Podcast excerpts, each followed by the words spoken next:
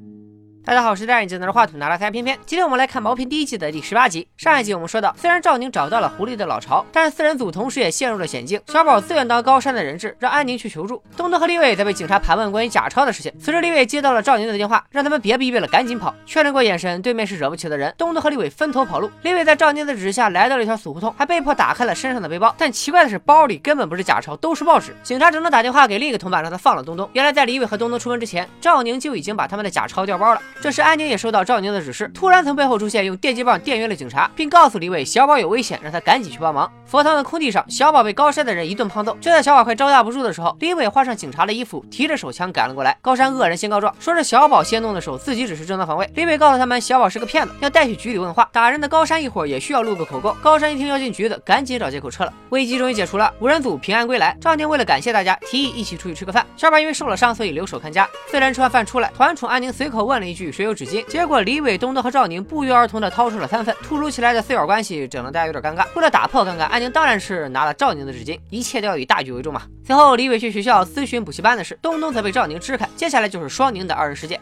赵宁觉得李伟之所以要离开团队，是因为对安宁求而不得，安宁却一如既往的表示自己不会和组织里的任何人在一起。两人聊到了何兆一给安宁的那一百万，安宁并不想动用那笔钱，却又没办法还给何兆一。赵宁建议安宁可以去找找真正的何云熙，然后把钱给他。安宁越想越觉得自己对不起何兆一，情到深处就这样躺进了赵宁的怀里。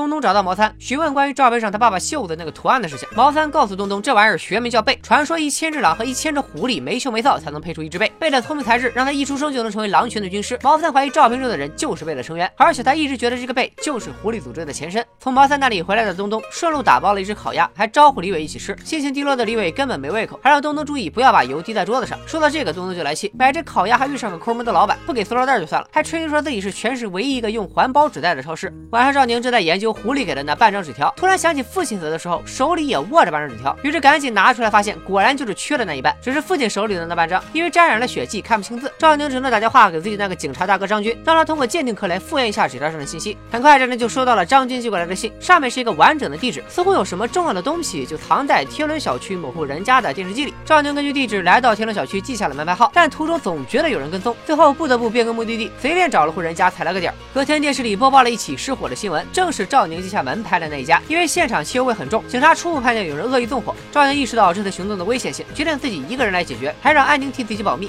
出租屋里，无论小宝怎么软磨硬泡，赵宁就是不说自己的计划。看不下去的安宁向赵宁借了根烟来消愁，打发了小宝。赵宁去楼下和李伟聊起了人生哲学。为情所困的李伟突然也想学抽烟。赵宁打开烟盒的时候蒙圈了，原来他之前把地址藏在了烟盒里，现在地址却不见了，肯定是安宁刚才戒烟的时候掉爆了烟盒，然后替自己去了那个地址。安宁这边已经找到了地址上的天伦小区，还在楼下遇到了两个奇怪的人。先是一个小孩追过来问安宁是不是丢了钱。包安宁确认钱包的时候，感觉被什么东西扎了一下，但小孩只是笑着跑开了。接着又出现了一个小哥，提醒安宁不要乱扔烟头，却在看到安宁的一瞬间对安宁一见钟情，主动帮忙捡起了烟头。安宁来到地址上的那户人家，装作是楼下新搬来的住户，告诉女主人他们家好像漏水，想看一下他们家的洗手间。进屋之后，又从女主人那里套到了男主人的名字。接着安宁以没带手机为由，借用他们家的座机给物业打电话，其实是打到自己的手机上，这样就得到了这家的座机号码。然后安宁下楼给女主人打电话，说男主人出事进了医医院，让他赶紧过去。女主人出门的时候，安宁刚好上来，他在关。门的瞬间用卡片挡住了门锁，这样一来门就只是关上了，并没有锁住。在赶时间的女主人来不及检查就走了。安宁轻车熟路的拆开电视机，找到了藏在里面的照片。照片中是陈楠和一个孩子的合影，而那个孩子居然就是刚才门口拿钱包的那个。更巧的是，安宁下楼的时候又遇到了那个帮他捡烟头的小哥。原来这个小哥也住在这一栋楼。拿着资料的安宁还没走出多远，就感到一阵眩晕。他突然想起来，小孩之前扎了自己一下，那枕头上肯定有镇定剂一类的药物。安宁倒下去没多久，戴眼镜的小孩就从身后出现。他冷静的掏出手机，叫来了帮手。赵宁终于赶到了天伦小区。他从女主人那里知道了事情的经过，但此时的安宁已经不见了踪影，电话那边也无人接听。接下来的赵宁要怎么破局？安宁又如何摆脱困境？李伟是否能如愿脱离组织？神秘组织贝又是怎么回事？东东还有哪些不为人知的秘密？下周就和大家说一说毛片第一季的最后两集，咱们不见不散，